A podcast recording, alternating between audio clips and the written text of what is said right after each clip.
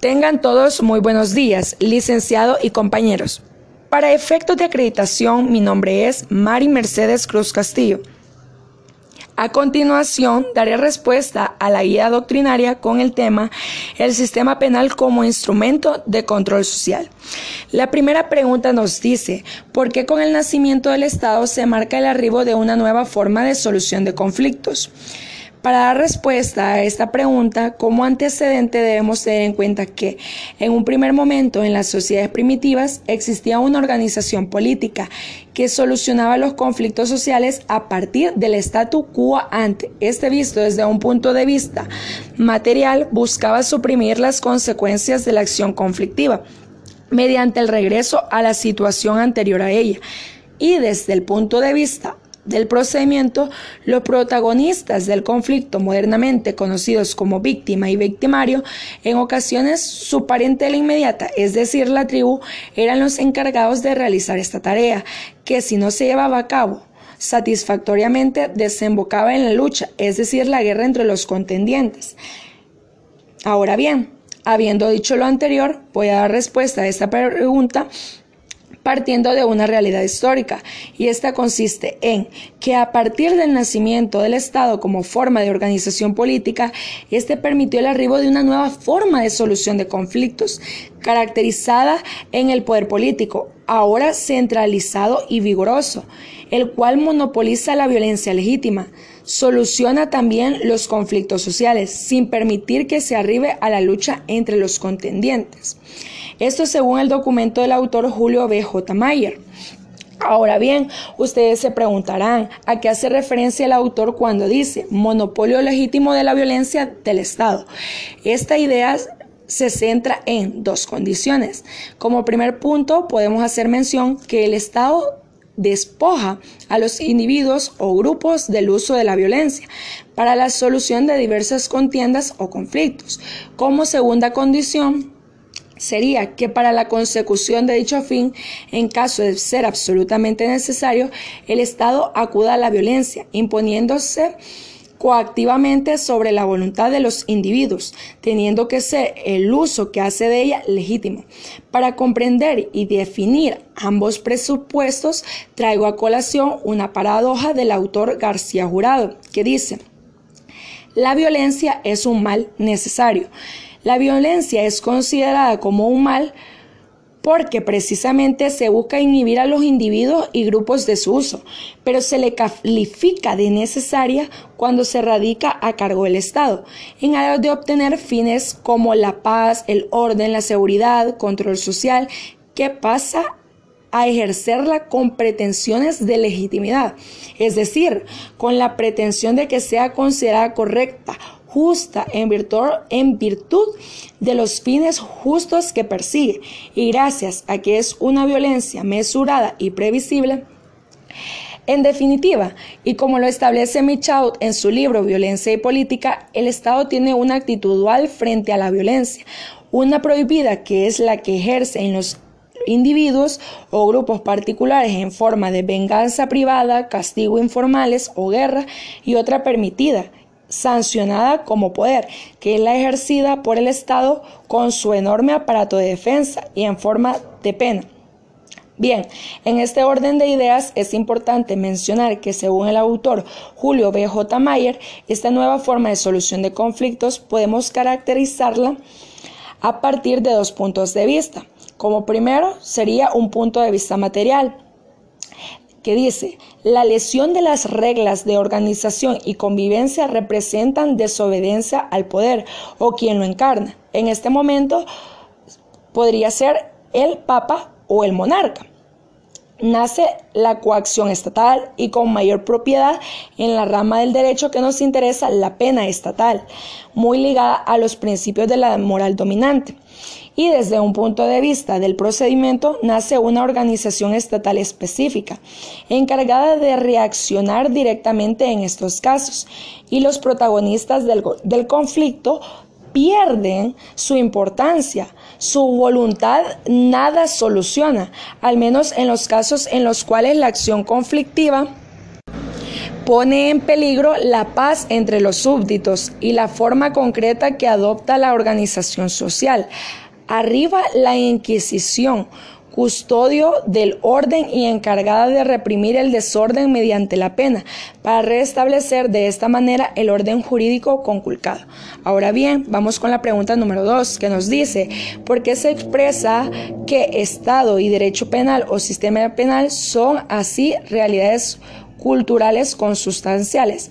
Precisamente porque el nacimiento del Estado y este con su oposición a las formas de organización social locales y la conversión en súbditos de un poder político soberano de aquellos que antes convivían en vecindad, tal y como sucedía en las sociedades primitivas o arcaicas, y vivían según sus propias reglas, explica la aparición en escena del derecho penal y la aparición de la pena estatal, su símbolo, vía y método de control social directo, con prescindencia de la voluntad particular como forma de excitación de la persecución penal y creación de la persecución penal pública para aquellos comportamientos que atentan contra la forma de organización social establecida o contra la paz social entre los súbditos.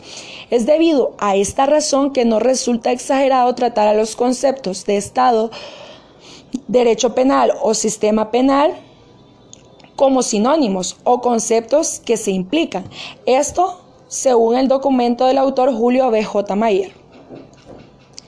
Ahora la pregunta número 3, que nos dice a qué se refiere el autor con referencia a la privatización del derecho penal. El autor Julio B. J. Mayer establece que no es aventurado hablar de una cierta privatización del derecho penal, y es que establece que el juicio público es el paradigma formal, sintético del Estado de Derecho en la Administración de Justicia Penal. Tanto las convenciones internacionales sobre derechos humanos y las constituciones políticas exigen bien por vía de reglas expresas esta forma de enjuiciamiento como un único método que dé base a la decisión penal.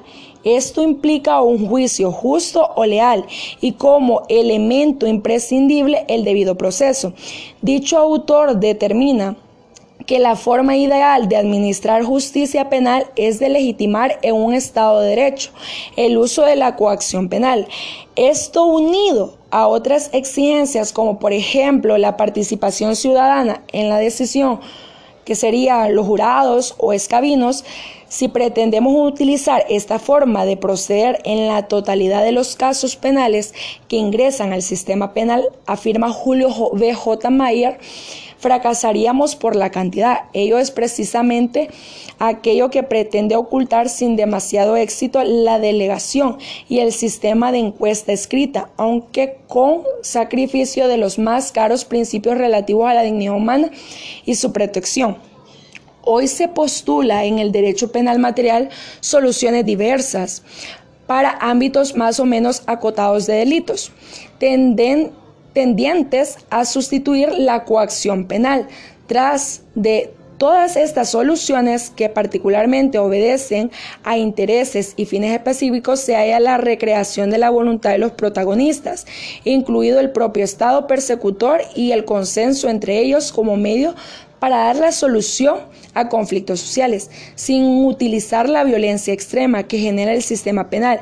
En el fondo de esas soluciones de reemplazo, como por ejemplo conciliatorias, reparatorias o terapéuticas se halla la crisis de la pena estatal y de la propia justicia penal, fundada en esa solución y en sus consecuencias formales. Persecución penal pública obligatoria y averiguación de la verdad histórica como paradigma de lo que se concibe por justicia lentamente regresan el consenso y la restitución al statu quo ante o al estado deseado, por el derecho, como vías para lograr la paz jurídica social y soluciones razonables para el conflicto. Todo lo anterior implica un sistema de selección de casos que resulta así necesario desde el punto de vista práctico y recomendable desde el punto de vista político criminal. Es por esta razón que el autor afirma que no es aventurado hablar de una cierta privatización del derecho penal Ahora vamos con la pregunta número 4, que nos dice, ¿a qué se alude con la palabra sistema y qué pretende incluir o designar conceptualmente con ella? Bien, es casi una tradición utilizar esta expresión sistema penal en los lenguajes de las disciplinas que se ocupan de los delitos y de las penas.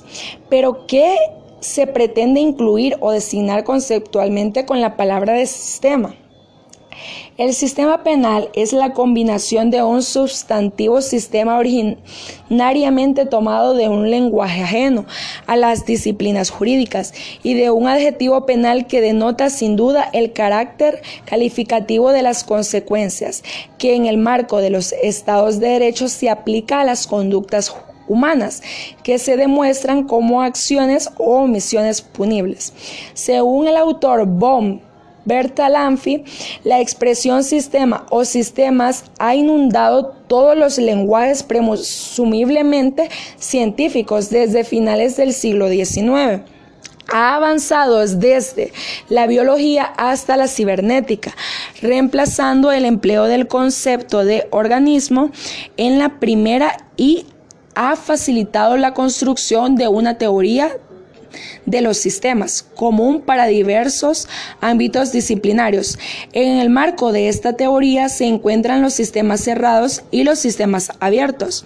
Los primeros están aislados del medio circundante y pese a que a sus elementos se muevan en su interior según las leyes físicas, la tendencia en los sistemas cerrados será la del máximo desorden, entropia.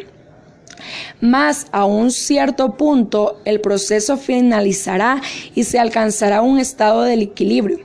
Cuando nos referimos a los sistemas abiertos, estos son propios de los organismos vivientes, los que precisamente por estar incorporando y eliminando materia en continuidad jamás alcanzan un equilibrio químico o termodinámico.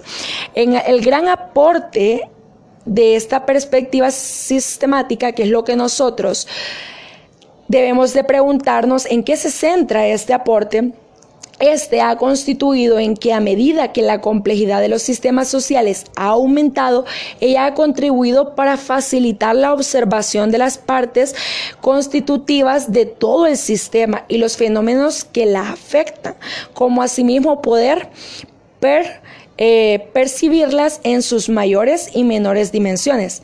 Asimismo, la comprensión de todo este sistema social, desde el conocimiento de la retroalimentación a la que propenden los diversos subsistemas que los conforman, según la óptima luz maniana, ha avanzado hasta hacer penetrar la observación en los intersticios que componen la vida social e institucional. En tales sentidos, la teoría jurídico-penal, con su gran capacidad de abstracción, permite reducir y también sintetizar en expresiones lingüísticas que se conforman en este caso, ¿verdad?